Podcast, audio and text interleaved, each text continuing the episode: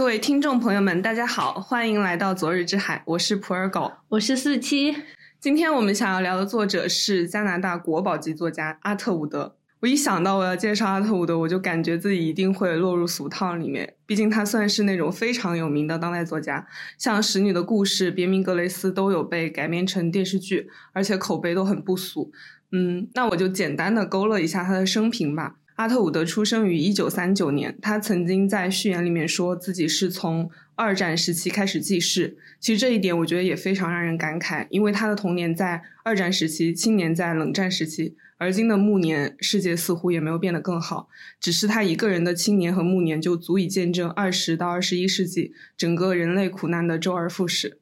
其实阿特伍德有非常多畅销甚至是现象级的小说，但是他也曾经两度获得布克奖，也就是年度最佳英文小说。说句题外话，我觉得其实一个严肃的。学院式的文学奖项对于现在对于一个作家来说是非常重要的。他第一本获奖作品是《盲刺客》，第二本就是我们今天要讲的重头戏《正言》。啊，也就是说，《使女的故事》其实在当年出版的时候并没有获奖。其实现在想来有些愤愤不平，因为阿特伍德至今都没有得诺奖。但是在我看来，我觉得他是在世作家里面最有竞争力的那几个，而且以他的实力来说，他确实该得奖了。再加上阿特伍德年事已高，我觉得诺奖真的必须得抓紧时间了。但是我觉得对于阿特伍德来说，他的障碍可能就是两方面的，一方面是因为她是一位女性，呃，另外一方面就是那种严肃文学奖对于类型文学的歧视。嗯，是有一点的。对，然后嗯，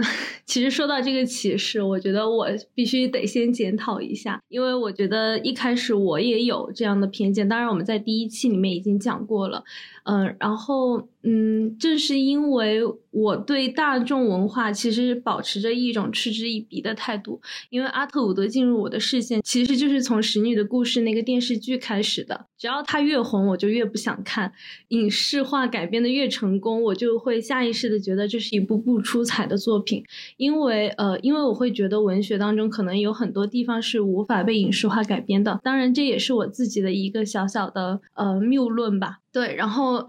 但是呢，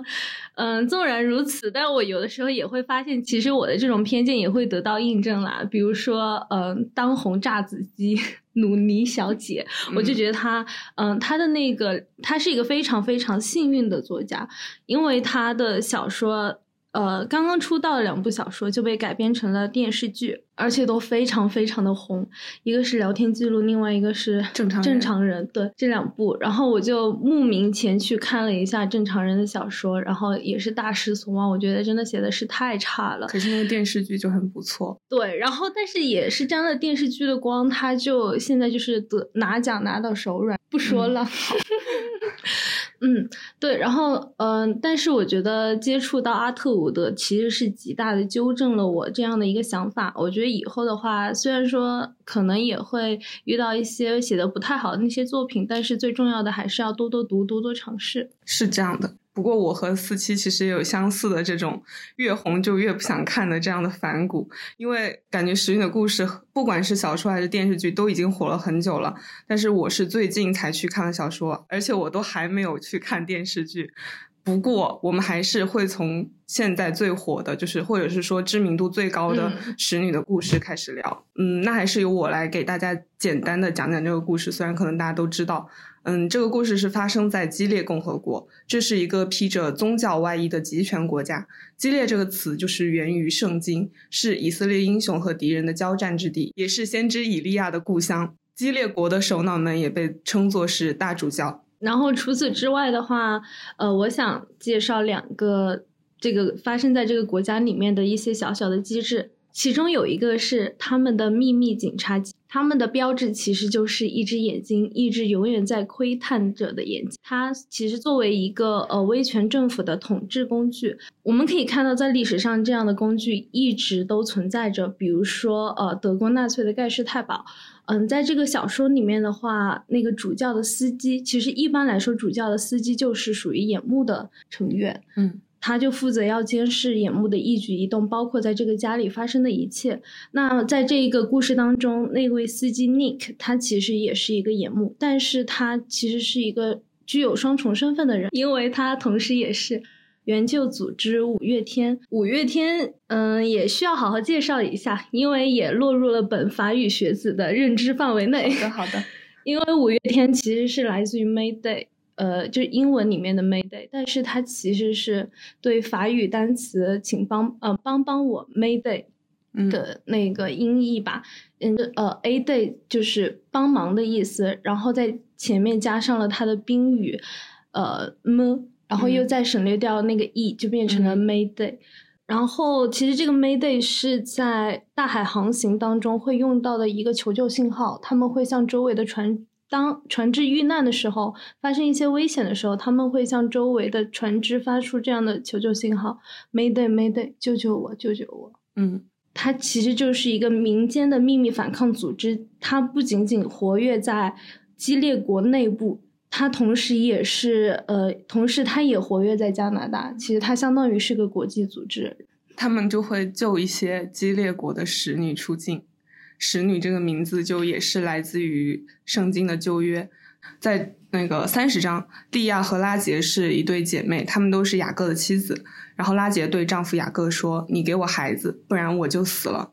然后雅各向拉杰生气说：“叫你不生育的是神，我岂能替代替他做主呢？”然后拉杰说：“有我的使女毕拉在这里，你可以与她同房，使她生子在我膝下，我便因她也得孩子。”也就是说，妻子的使女和雅各生下的孩子也都将属于拉杰和利亚。正是按照这种关系，基列国发明了一种新的家庭结构和新的女性身份。大主教和夫人组成家庭，使女就专门为这种家庭生育。他们会身身穿一袭红衣，因为红色代表着生殖。他们也没有自己的名字，而是根据自己所在家庭的大主教命名。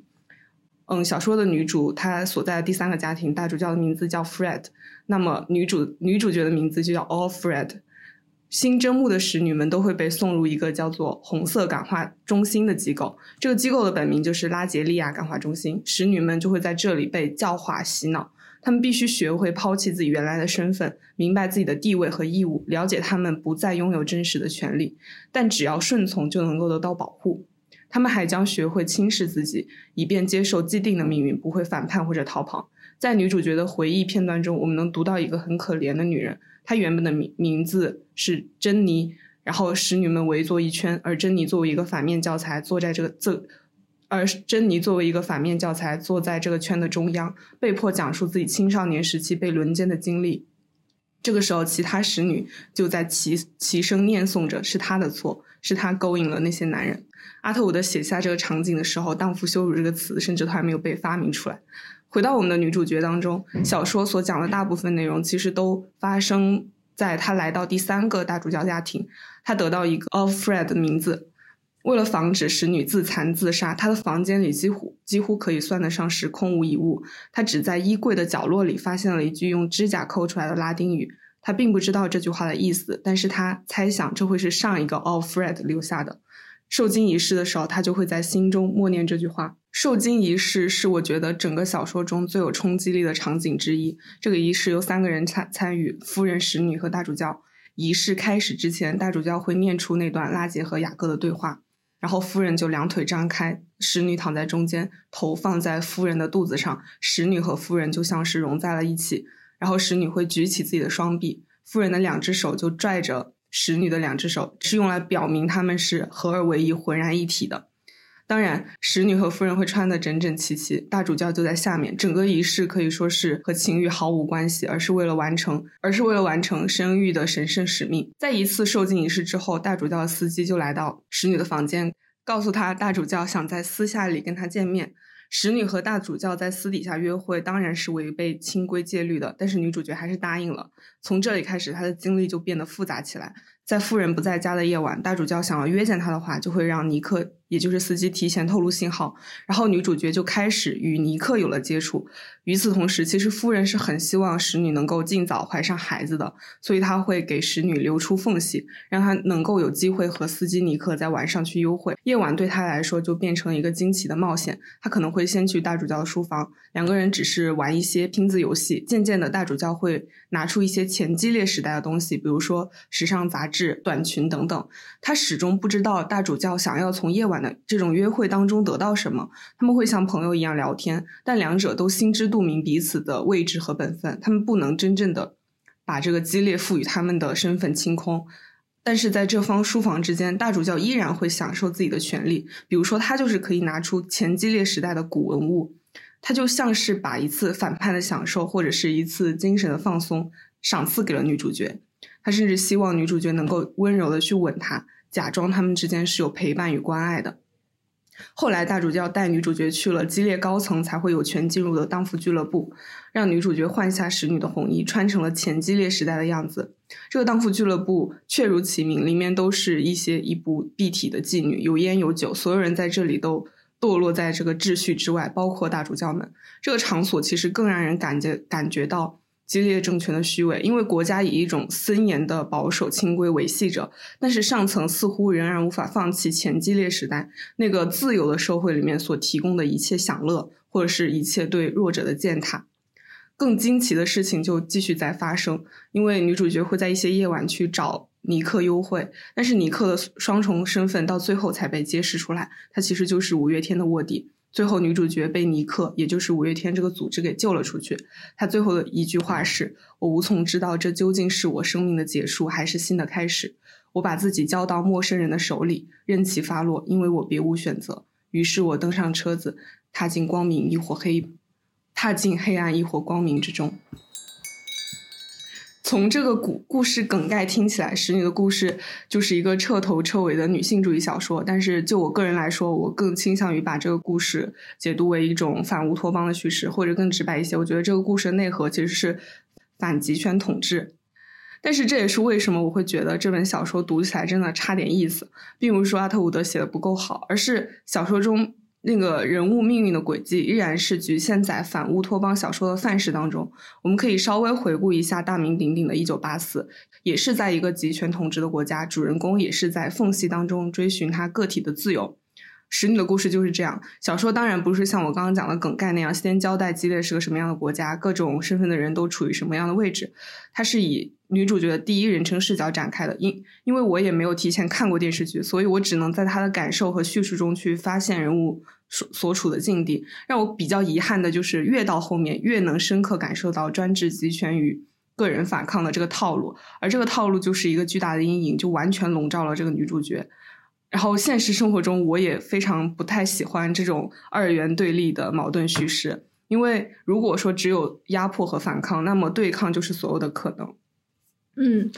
然后，其实我自己觉得，在《使女的故事》里面还暗藏了另一对，呃，在这类小说当中会经常看见的矛盾，也就是压抑与情欲。因为后者，也就是我们的情欲，它其实象征着的是人类的本能，而集权政府所做的，其实就是想要剥夺我们的自由意志，它追求的是一种彻底的服从，所以剥夺的终极对象就是我们的本能。所以，June 和司机 Nick 之间发生的那一切，都是对激烈国秩序的反抗。一九八四里面其实也涉及到了这一层，嗯，但是我觉得阿特伍德更进一步的是，他非常非常的大胆，他写了不光是 Nick 的目光，除此之外，还包括那些眼目主教的男性目光，其实也会给他一种被凝视的快感。其实这非常的大胆了。然后再回到之前，刚刚普尔说到了他晚上的时候去跟主教幽会。嗯，其实也在这个问题当中没有什么答应与不答应，因为他本来就是一个弱者，是那个是在当时那个情境下，他无法说不。嗯，对，就是他没有任何的权利，他只能答应。但是在这样一种凝视的那种欲望的目光当中，他又这种关系又回到了最原始的那种男女之间了。嗯，一旦是他是被欲被欲望的那个人，其实他反而。相当于是占据某种程度上的主动权，嗯，对。然后我觉得在这个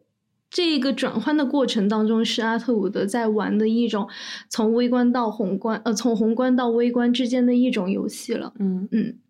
我会，我刚刚也想到一个细节，就是他最开始去采购的时候，他会故意的向那个门口的守卫摇一摇屁股。对，然后露出脚踝，因为他知道就是对方会想看到这一些。是的，是的，嗯，说回来，说回来，还是说就是另外一个人物吧，就是继续解释一下为什么我会觉得这些人物命运的轨迹让我觉得特别的绝望，也有点疲软。就是女主角的好朋友莫伊拉的故事，刚刚在介绍故事梗概的时候把它略去了，但是我当时读的时候，就是莫伊拉是比女主角更晚来到感化中心，然后他们会在上卫生间的时候偷偷讲两句话，然后莫伊拉从一开始就决定自己一定要逃出这个像疯人院一样的地方。小说是通过莉迪亚嬷嬷的。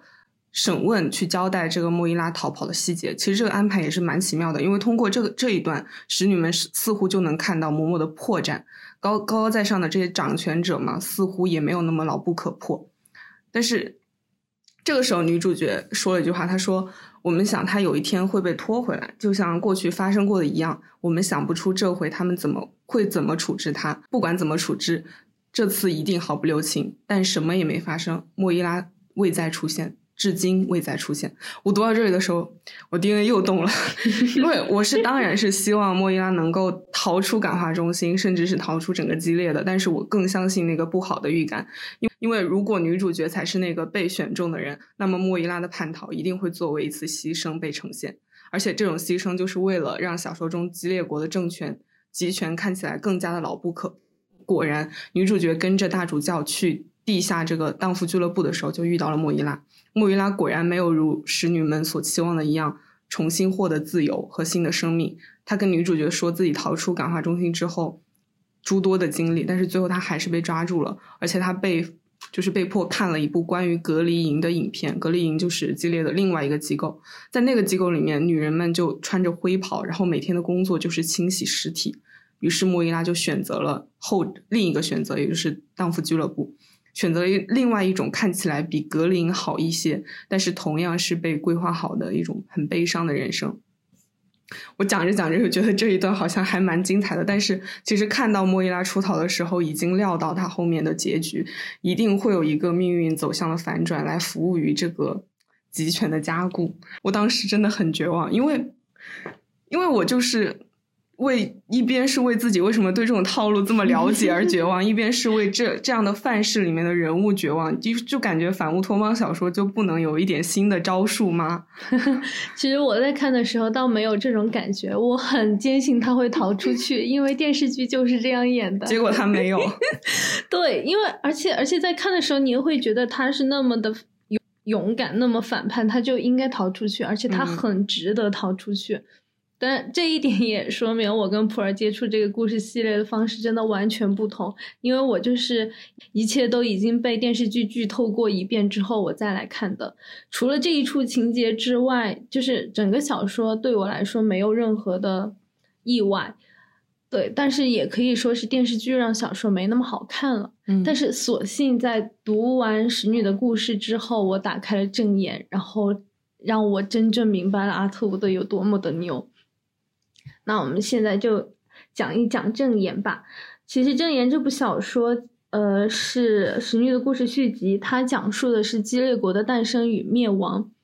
小说《使女的故事》出版于一九八五年，当年入围了布克奖，但是没有得奖。其实，在呃我们熟知那个电视剧之前，这个故事已经被影视改编过很多次了。嗯。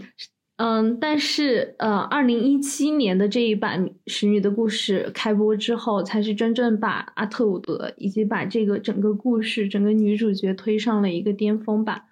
嗯，一个小小的彩蛋，我觉得应该大部分人都没有注意到过，就是其实阿特伍德在《使女的故事》里面演了一个角色，而且他演的是一个嬷嬷，他在红色感化中心里面。扇了女主角只用一个眼光，一个耳光。对，然后嗯，计划开始写正言其实是开始于二零一七年。嗯，这个契机其实与电视剧倒没有多大的关系，更多的是与当时发生的现实有关。二零一七年发生的大事就是美国大选，川普进驻白宫。呃，我在看阿特伍的访谈的时候，他其实就说到，正是这一一件事情让他决定他要重启《使女的故事》。嗯，当然，我们也可以发现，就从那一年开始，整个世界就是整个。呃，方向似乎在发生变化，感觉好像它不断的在往回收，越来越保守化了。是的，对，嗯，但是比较巧的就是电视剧《使女的故事》也在那一年播出了，然后它成为那一年最火的影视作品。从一个作者的角度来说，哪怕你只是看过这个电视剧，但是必然它作为这个故事的一部分听众、一部分受众，它与作者之间的互动也会变得越来越多。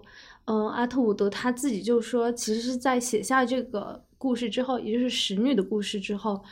其实是这个故事不断的回到了他自己身上来，是读者多年的热情，包括电视剧点燃的好奇，促使了他继续写这部作品。嗯，好感动啊，因为他那个时候年纪好大了，我觉得都。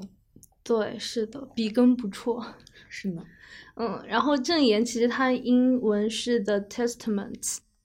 这部作品确实就是由证词组成的，而结尾的那个 S。也表明了、暗示了证言不止那么一份。整个小说其实是由三份证词彼此穿插组成的，每一个章节前面都会清清楚楚的写明这一份证词究竟是来自哪一份。嗯，一共是有三份证词了：阿杜瓦唐手记、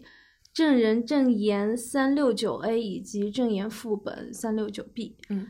小说一开篇就是阿杜瓦唐手记。阿杜瓦唐其实是《使女的故事》里面没有出现过的机构，但它其实是激烈国政权当中唯一一个女性的政治领域，因为这里是培养嬷嬷的地方，它当然也负责红色感化中心。其实它本来是一个图书馆，嗯，但是在热情万丈的焚书运动之后，它可以算是整个激烈国残存下来的少数图书馆之一了。所以说，一开始我们可以看到。这个写手记的这个人，他其实是在图书馆当中，嗯，他有着自己的私人书桌，并且旁边摆了一架书，这这一点其实就暗示了这个写作者的身份不一般，他享受了极大的特权。一开始的话，只给了我们一些非常模糊的暗示，比如说大型雕像的揭幕仪式，雕像周围。不仅有她，有女孩，有使女，有珍珠女孩，而且她身上甚至配有电击枪。就是如果是看过使女的故事的人，就只马上懂了她的身份是什么。她就是一个嬷嬷，对。然后甚至还有人给她的雕像朝拜，献上礼物。她在私人书房当中写作，就是哪怕是他享有如上的特权，如上的尊严。还有荣耀，他也必须要悄悄的写，并且为什么我刚刚提到了那一排书？因为他就是把其中一本厚厚的书给挖了一个洞，然后每次写完之后就要把他写的东西给藏进去。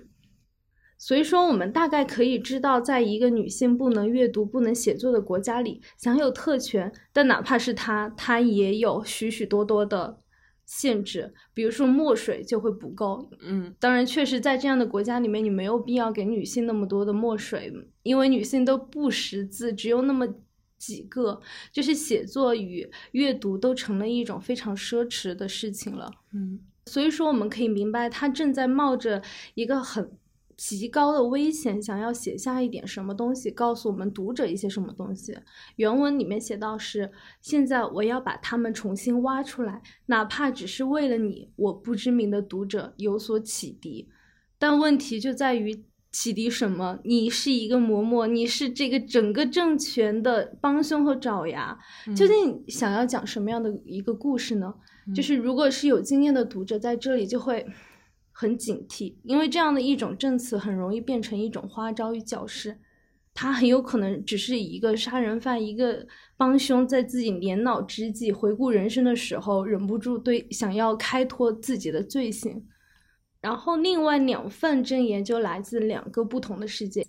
一个是从小就被收留在大主教家的激烈国女孩，另外一个则是从小长在加拿大的女孩。两个人看似相距甚远。呃，一开始我以为阿特伍德只是想让他们互为镜像，呈现那种不同社会当中成长出来的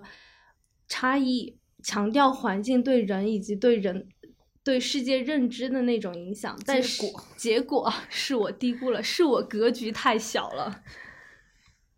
在证言当中，就是阿特伍德其实会从国际形势的角度来呈现整个激烈国，这一个国家对内以圣经以和信仰为依托，把自己打扮成真理的代言人，对人民进行统治。这一点就体现在了刚刚我们说的那个基列国女孩的成长过程当中。她的名字叫做艾格尼斯耶米玛。嗯，她的名字其实也来自圣经。艾格尼斯就是羊羔，而耶米玛就是约伯的女儿。嗯。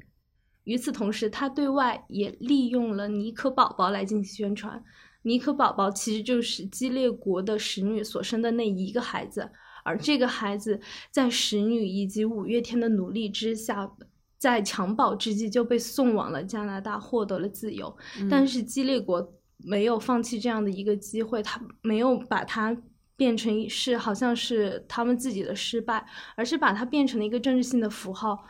变成了一种筹码。不仅强调说这个婴儿是激烈国的公民，应该让他回家，并且在此基础上，他们还打出了非常深情的煽动性口号，让尼克宝宝回家。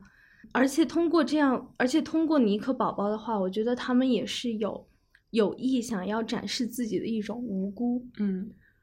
在这里的话。对，然后为什么要讲到这个尼克宝宝呢？其实也就跟接下来剧情有关。呃，不想被剧透的朋友就可以跳过两分钟或者三分钟之后。是的，嗯，好，那我们现在开始剧透了。简单来说，在加拿大长大的那个女孩黛西，她其实就是尼克宝宝，而艾格尼斯则是她同母异父的姐姐。那个逃出去的使女或许就是 June。但是也或许是另外一个在五月天帮助下逃出去的使女，嗯，而正是在他们三个人这三份证词，其实共同展示了激烈国的崩溃。因为莉迪亚嬷嬷她曾经就是家事法庭的法官，透过她的叙述，我们可以知道整个体制和政权是如何的腐败，它是如何一步步成型，但是又是如何一步步走向灭亡的。嗯，莉迪亚嬷嬷她作为一个受过教育的女性，而且还而且曾经还是一个法官，算是一个高级知识分子了。是的。她虽然说选择了跟这样一个政权进行合作，但是她内心从来没有动摇过所信守的正义，而通而正是通过与激烈国首脑的合谋，让她掌握了当权者以及这个政权最黑暗的秘密。让他能够手握大权，屹立不倒。位于政权中心的他，就有了这个机会与五月天合作，给他们提供最关键的信息，比如说眼目会在哪条道上进行检查，以便让他们可以把使女，还有比如说刚刚说到的尼克宝宝给顺利带出去，让他们获得自由。同时，他也努力让黛西，也就是尼克宝宝。装作想要归顺的样子，让他回到激烈国来，然后再将所有装有机密的芯片藏在他的身体里，让在激烈国的姐姐带着他一起逃走，把信息传出去。也就是这样一个信息，最后成为了像原子弹一样的武器，整个国家的丑恶与黑暗都为自己掘下了坟墓，这构成了他自己的复仇。哇，我听到这里真的超级心潮澎湃，因为上次四七跟我说，有人会觉得正言就是在给莉迪亚嬷嬷这个反面角色洗白，哎，真的是非常非常的不认同，因为我也不想说什么善恶不是绝对的这种陈词滥调，因为从使女的故事到正言，我觉得阿特伍德绝对不是想要去塑造一个通俗意义上所谓的。立体的人物，稍微回顾一下就会发现，在使女的故事里面，女主角 June 是一个普通人，她不得不去服从这个激烈国的统治，她是一个受害者，所以在她身上的核心命题就是我刚刚已经吐槽过的那种反乌托邦的顺从与反抗。但是莉迪亚嬷嬷就完全给我们提供了另一种女性的生命，属于她的命题是权力与正义。从这个顺从与反抗走向权力与正义的角逐，我觉得非常非常的感动，因为对他来说，莉迪亚嬷嬷她也是一种另一种臣服于这个历史的人。说煽情一些，我觉得，对他也是历史的受害者。是的，因为他把自己的底线、善恶、肉身，一切的一切都交托给了正义的信念，因为他只有站在权力的顶峰，他才可以成为刺破黑暗的利刃。嗯。对，然后再说到举个例子吧，就比如说他掌握的黑暗究竟是什么？其实有一个牙医，他深受激烈国高层的喜爱，但是他其实一直都在性侵和猥亵那个养在他家中的女儿贝卡。他的医术其实成为了他的保护伞，但是莉莉亚嬷嬷她发现了那个女孩的异常，她就对她非常的关心，试图想要从女孩口中得到真相。嗯，然后当他知道了之后，他说了这样的一句话，哇，真的让我痛哭流涕。他说。贝卡决定把自己这段沉默的受难当做祭品献给上帝。我不确定上帝对这件事有何高见，但这样没法糊弄我。一日是法官，终生是法官。我做出了判决，念出了判决书。但问题是如何执行？那他如何执行的呢？他就是设计让另外一一位身居高位的嬷嬷假装自己在看病的时候被性骚扰了，嗯，而且是衣衫不整的冲出了。那个会诊所，嗯，引发了众怒，最后成功判处了牙医死刑。整个行刑的过程是通过电视直播的方式给展展现给全国各个人民的。在这里，当然也很讽刺，因为他也知道，如果是贝卡出来指认他的话，他反而什么事情都没有。所以说，他在这里选择了一种折中。这样的罪行必须判处死刑。既然贝卡不指证他无法达到这样的效果，那么他宁愿撒谎，宁愿设计，也要其实就是加重了这个罪行的分量。对。他也必须死刑。我当时看到这里的时候，我脑海里面只有一句话，就是正义必须被执行。我脑海中还有一句话，就是爱如死之坚强。嗯，对，其实整个小说最让我感动的就是莉迪亚嬷嬷，因为你在使女的故事当中，你对她有多么的不解和厌恶，在这个小说里面，你就你就会感到多么的震撼与感动。回到他，回到一开始我们提到说莉迪亚她的书写。之前我们讲了一个精明的读者可能会对他的书写产生一种迟疑和警惕，但是在看完了之后，我才明白他想讲述的是自己的故事，或许只是为了记录自己复杂的一生，或许也是为了想给自己一份交代，向时间、向未来的人解释自己真的没有那么坏，他所做的只不过是尽其所能的去做该做的事情，嗯。他真的。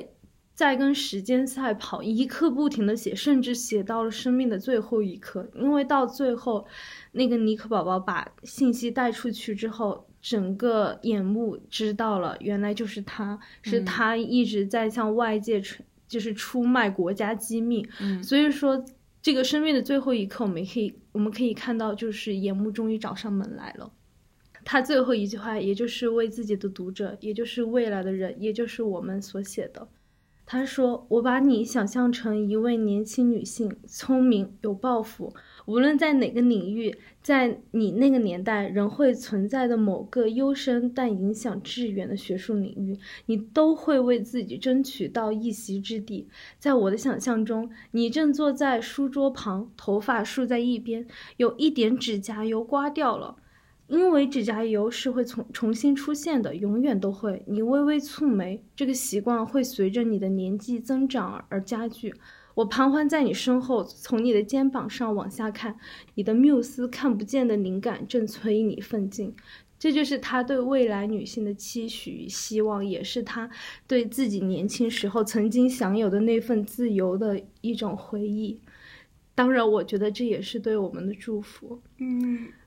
而且我说实话，我觉得在这里当时写到看到这里的时候，我整个人都要泪奔了，因为我真的不知道我们这个时代，我们究竟能不能配得上莉迪亚的祝福，我们能不能做到？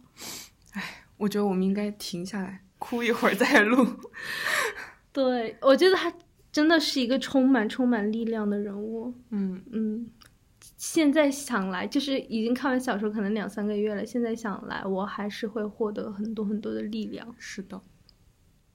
到了整个小说的结束，我们知道这份证言差点就被遗忘了。他过了很多很多很多年，才无意间被人发现，最终大白于天下，书写成了一种见证，既是对历史的见证，也是对滚滚红尘下个人苦难与压迫的见证。每一个被写下来的人，和千千万万受着同等煎熬的人都痛，都通过这个写作诉说着自己的痛苦，透过他活着。我觉得这就是书写的意义。而且这一点是贯穿始终的。无论是在《使女的故事》还是在《正言》当中，阿特伍德都采取了同样的结尾，也就是由一场多年后召开的学术会议作为了结束。嗯，在这场会议当中，人们讨论新晋发掘出的史料，讨论它到底是真还是假。当然，在《石女的故事》里。充这一点充满了嘲讽的意味，因为 June 在诉说，呃，因为 June 诉说自己遭遇的录音磁带被发现了。是的，对，使女在讲述自己的痛苦，但是这些学者居然在说，对鸡肋国的看法还是不能太片面，我们要看到他对当时的经济以及政治带来的积极影响。嗯，其实这让人非常的想吐。但是在 对，但是在证言当中，我们透过这些学者的严格探寻，它的作用就是证实了这三份证言的真实性，并且还找出了其他的史料，比如说一个雕塑，一个纪念莉迪亚嬷嬷的雕塑，来证明了，对它确实曾经存在着，这些苦难都曾经存在着。嗯，而且我觉得阿特伍德是故意想要通过拉开差距。来借这些学者来说明，这确确实实就是证言，激烈国就是真的。所以说，他们的所有的这些叙述都变成了一个完美的闭环，就是有首有尾。书写变成了一种见证，讲述也是一种见证。就比如说刚刚普洱在讲。那个 Alfred 上一个 Alfred 在房间里面留下的那一句拉丁语，其实它变成了一种暗号，而且我觉得他这一句话胜过千言万语，因为他就讲述了上一个 Alfred 的命运。它既是存在的印证，它也是那位死者留下在这个世间留下的唯一的痕迹了。因为当时那个 June 他终于鼓起勇气在书房里面问了主教。因为拉丁语它是属于男性的语言，嗯，打一个引号吧，男性的语言，所以说他他只能去问主教，然后在得知意义之后，他意识到了上一位的 Alfred 肯定也是在这里知道了这样的一句话，是的，而且主教对他做过的一切，也曾经发生在上一位使女的身上，所以说这既是前 Alfred 对自己的鼓励，同时这句话也变成了一种传承。他他也向军人发出了警告，讲述了自己的故事，这一点实在是太厉害了。我们就不剧透这句拉丁语是什么意思了，大家自己去看吧。嗯，确实，我觉得以书写来实现见证是一种特别可怕的力量，因为通过读者的在场，它激活了他人的历史被反复经历的一种可能。一旦引入了这个角度，我们就会发现。证言所提供的这种多视角有多宝贵？如果这个故事只停留在第一本《使女》，我们会理所当然的去指责这个莉迪亚嬷嬷，这个黑暗政权的共谋者。这样的话，其实我们并不会获得一种洞见，而是一种解脱，因为我们就这样就可以和那些邪恶的嬷嬷们保持距离，然后激烈的历史就会变得模棱两可，也会变成一种简单易读的模式。那么作为读者，我们就很容易站在激烈的另一边。这一边就是我们是使女，是没有被邪恶污染的。而莉迪亚嬷嬷的故事就之所以让我这这么震撼，是因为激烈的恐怖，就是因为它模糊了我们这个指称的边界，模糊了我们与他们敌我之分，就这样消解了，同时也被更深刻的提出来了。对，讲的太好了。嗯，然后因为。这样也让我想起了阿特伍德在《使女的故事》前言里面，他说他也非常不希望自己的读者把自己自动带入到受害者的角色当中。是的，嗯，这一点复杂性就非常非常的重要。而且我还想到了另外一个学者保罗·德曼，可能我们学文学理论都会对这个名字很熟悉，因为他在我不知道你有没有知道他这个 学就是。像是学术，也不是学术污点吧，就是他的人生污点，就是晚期的时候，大家发现他曾经在纳粹期间给纳粹的一个报纸做过喉舌，而且并不是，并不是完全被迫的。然后那个消息出来之后，应该现在都能够查到，当时美国的非常多的大的报纸都指责他是一个纳粹分子。嗯，然后同样的，我在读读到这个新闻以及相关的评论的时候，我也会觉得。其实我们并不会一旦去把它指责为一个对立的对立的那一面，我们就会远离当时他所处的那个恐怖的道德处境，也不会想要去理解他为什么会做这样的选择和决定。嗯，对，是的，因为整个整个事件就变得简单化了嘛。是的，回到主题。嗯，对，然后其实。因为我们本来也打算想在这一期播客里面讲阿特伍德的其他作品，比如说他第一本获得布克奖的作品《盲刺客》，我昨天晚上看完了，泪流满面，太牛了，非常非常的激动。对，然后另外一部作品就是《别名格雷斯》，我太懒了，我没看。别名格雷斯也是让我备受震撼的作品，因为我觉得最后每一页都是一个炸弹，炸的我都快喘不过气来了。嗯，然后在这些作品当中，其实我发现总会有一个人在写作。是的，之前我们觉得好像这两部作品无法加入到《使女的故事》这个系列当中来。但是后来在看《芒刺客》的时候，我就意识到了这种写作的始终在场，不管他是出于什么样的原因。嗯，那么就先讲讲别名格雷斯。嗯嗯，这里真的完全完完全全没有剧透，只是很真诚的复述了一下整体的框架。嗯嗯，一点内容都没有，所以大家可以放心的听。嗯，别名格雷斯当中其实就有一个研究神经。医呃神经精神的一个医生，他在记录格雷斯这个大名鼎鼎的杀人犯，记记录他的一生。他想要借这一个杀人犯来搞清楚人头脑的奥秘到底是什么。就是虽然说他拿着笔，但是其实格雷斯才是真正的讲述者。嗯，但是透过这种记录以及被记录的关系，其实阿特伍德放大了彼此之间的差距与鸿沟。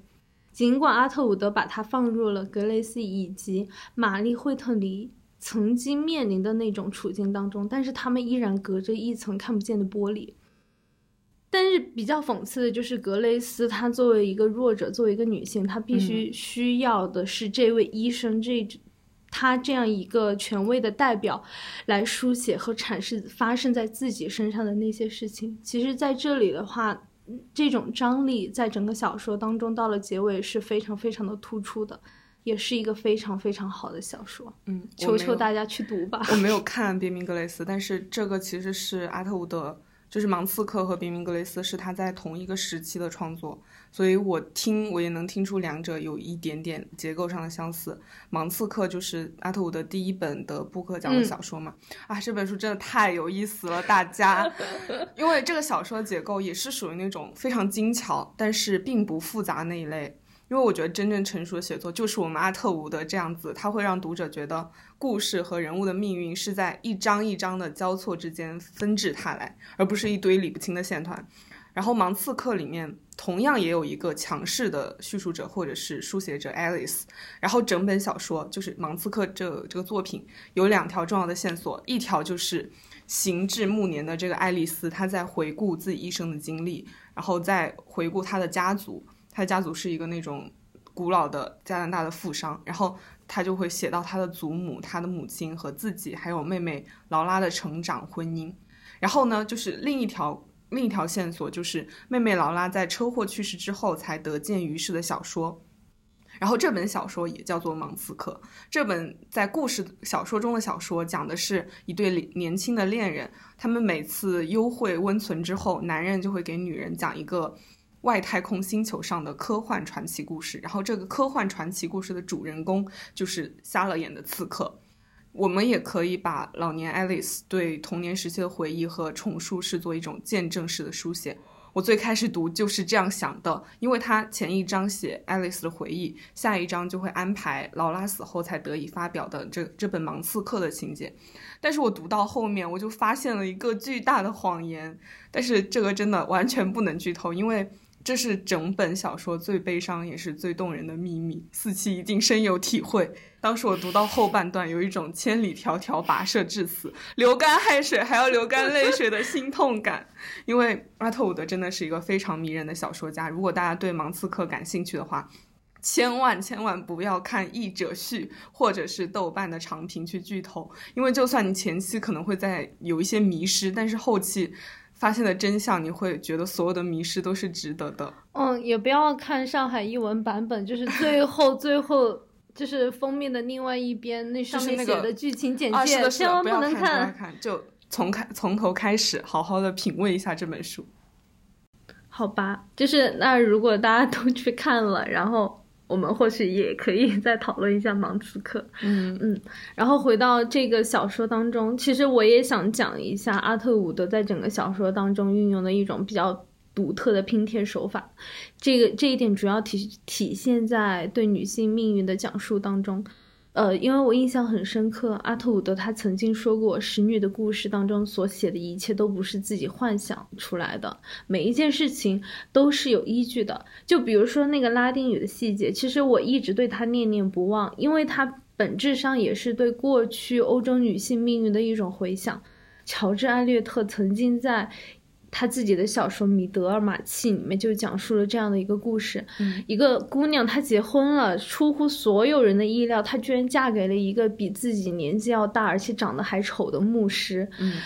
嗯，但是她嫁给他的原因，其实就是因为觉得那个牧师他学术渊博，而且在结婚之前他承诺了，就会教他读书，教他认识拉丁语、希腊语，让为他打开新知识的大门。就是这样一种知识语言的阻隔，真的由来已久。而且除此之外，我觉得郑言的一种一些边缘人物也非常有意思。嗯贾德大主教，呃，也是《郑言》这部小说当中一个比较重要的一个政治性人物了。嗯他的妻子总是短命，他应该总共换了有好几位、好几位主教夫人了吧？嗯他每隔几年就要娶新的少女来做自己的妻子。当然，当然，其中的秘密也掌握在莉莉亚嬷嬷的手中。我觉得这样的一个故事其实非常像是南胡子童话的改写。嗯那个童话讲的是什么？讲的就是一个少女刚刚嫁了人，她的丈夫告诉她说有一间门你不能打开哦，其他的都可以。但是她依然很就是很好奇的，他把他那个门给打开了，然后结果发现里面是自己前几任老婆的尸体。嗯证言当中本来应该是耶米玛嫁给这位嗜血的主教的，但是他逃进了阿杜瓦堂。嗯，但这里也可以对，但这里也可以突出阿杜瓦堂这样一个女性领域的存在，它其实也起到了一种保护和救赎的功能。但是，但是最后嫁人的就变成了她同学，主呃那个主教就像是童话当中的这个丈夫一样，杀死了自己的每一任妻子。当然，我觉得他同学应该是有所察觉，所以说他最后才会向莉莉亚嬷嬷求助。嗯对，然后当然也是莉莉亚嬷嬷救了他，因为小说的，因为呃不对，不是小说，是童话的结束。其实，这位发现前任嗯前任妻子尸体的那位少女，其实她也获得了拯救，但是拯救她的是自己的哥哥，是一个男性，但是、啊但是在正言里面是莉莉亚。嗯在这里，我也想给大家推荐另外一个当代的女性作家，她就是安吉拉·卡特，她的《人血之史》也是改编了这样的一个神话。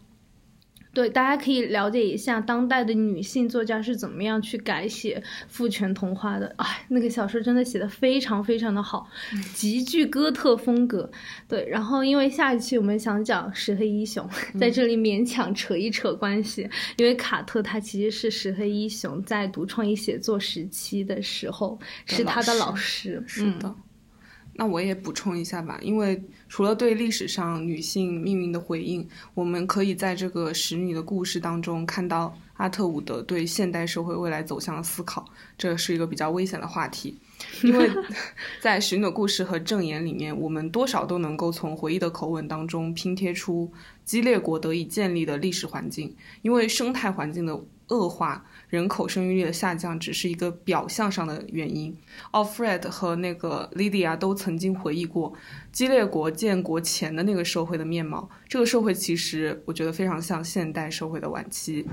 自由主义膨胀到了极点，人们都不再依附于共同体形式。June 曾曾经回忆自己跟丈夫刚在一起的时光，她就说那个时候男女可以互相试婚，随便的很，就像衣服不合适的尽可一扔了之。这种社会的另一边就是高度的风险，女人不敢走夜路，臭水沟里经常就能发现被奸杀的女人，甚至是男人的尸体。我觉得这正是阿特伍德对西方现代社会晚期的一个折射，而激烈的建国就是一次保守主义、原教旨主义的胜利。啊，回顾一下刚刚四期已经提到的现实上的一个成因，正言写作的一个成因，不是成因，源流吧。如果一个个体没有办法承担自由带来的风险，那么他就应该把自己的一切，包括性，包括爱，重新交还给共同体。这就是激烈建国所要实现的。莉迪亚·嬷嬷就曾经用这番话去教化使女们。他说：“一些女人不惜孤注一掷，靠绝食来减肥，要不是就，要不就是在乳房里塞满硅胶，把它弄得硕大无朋，把鼻子切掉，安上假鼻子。想想人类曾遭受的种种苦难，使女们就应该感恩，现在自己是对国家还有用处的，所以可可以得到庇护。激烈国的建立，无疑就是把女性献出了作为替罪羊。我觉得莉莉亚·嬷嬷是完全洞悉这一切的。”对自由主义的反驳，就一定要回退到彻底的保守与集权吗？在极端个人主义风险社会中，成失去了权利、失去了安全的女性，就一定要作为一种国有资源才能平安无事吗？我想用莉迪亚·嬷嬷在《阿杜瓦唐手机》里面骂自己的话回应这个问题。他说：“为了打发时间，我暗自骂自己愚蠢、愚蠢、愚蠢。我竟会相信关于生命、解放、民主和个体自由的那一切空话，在法律院校里浸淫其中，不加怀疑。这些是永恒的真理，我们应永远加以捍卫。我始终依赖着这些信念，俨如信赖一则魔咒。过去我就曾被逼入死角，但我赢了。我就是这么对自己说。”完。嗯，好，那普洱讲完了之后，我想用《芒刺客》里面的一句话来作为我们这一期的结束：你从他那里获得的遗产是一个无限遐想的王国，你可以随意重新创造你自己。鼓掌，送给我们，也送给收听的大家。嗯，然后之前我嗯朋友也建议了，我们可以做一下小小的预告，那就预告一下下一期我们会讲。我们都非常非常非常非常喜欢的作家 石黑一雄，因为真的很喜欢他，没有办法，就是没有语言可以可以形容那种喜欢了。对，但是但是我们不想讲他最广受好评的作品，比如说《长日将近》或者是《莫失莫忘》。别让我走。对，我们想从他的转向开始讲，也就是从他那些不怎么被看好，然后甚至会就是豆瓣评分比较低的那些作品讲起。我我强烈想讲的是我被孤处，然后还有无可慰藉，以及他的新作《克拉拉与太阳》。哇，克拉拉与太阳好像评分也不是特别高啊。对，他也其实也饱受争议吧，因为怎么说呢，就是很很少有人会想到石黑一雄竟然会写这么样一个简单的故事，然后就会把它归因为好像石黑一雄的比例下降了。我建议大家还是不要把。轻易的对活着作家说这样的话，对啊，具体的篇目可能还会有调整，但是下一期绝对就是石黑一雄的专场了。我们的主题就是为石黑一雄证明。好的，那我们就先到这里，祝大家春天快乐，拜拜，拜拜。